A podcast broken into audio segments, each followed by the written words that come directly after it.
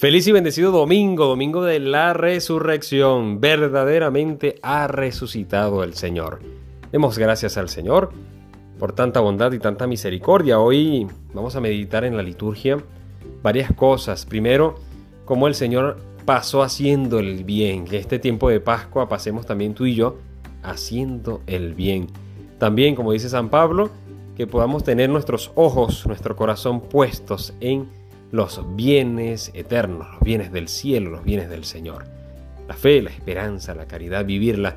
El cristiano no es solamente aquel que tiene respuestas, soluciones, humanamente hablando, sino también que pone en todo lo que hace, pone también le da apertura a la presencia de Dios. Y esto tiene consecuencias que lo vemos en el Evangelio, como San Juan vio y creyó.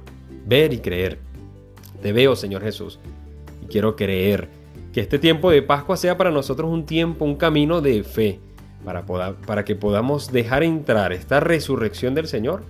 Como el Señor está vivo entre nosotros, pues también vamos a abrirle las puertas a Dios mediante la fe, confiar en el Señor, para que también tú y yo podamos vivir a plenitud esta resurrección. El gozo, la alegría que tú y yo podamos vivir hoy, podamos vivirla también eh, de cara a que también podamos vivir el, la resurrección, el vivir. No solamente que nos alegramos, a esto quiero llegar, no solamente nos alegramos porque Jesús ha resucitado, sino que Él también, sus palabras, su promesa se cumplirá. Y Él también me está dando la oportunidad de que tú y yo podamos resucitar con Él.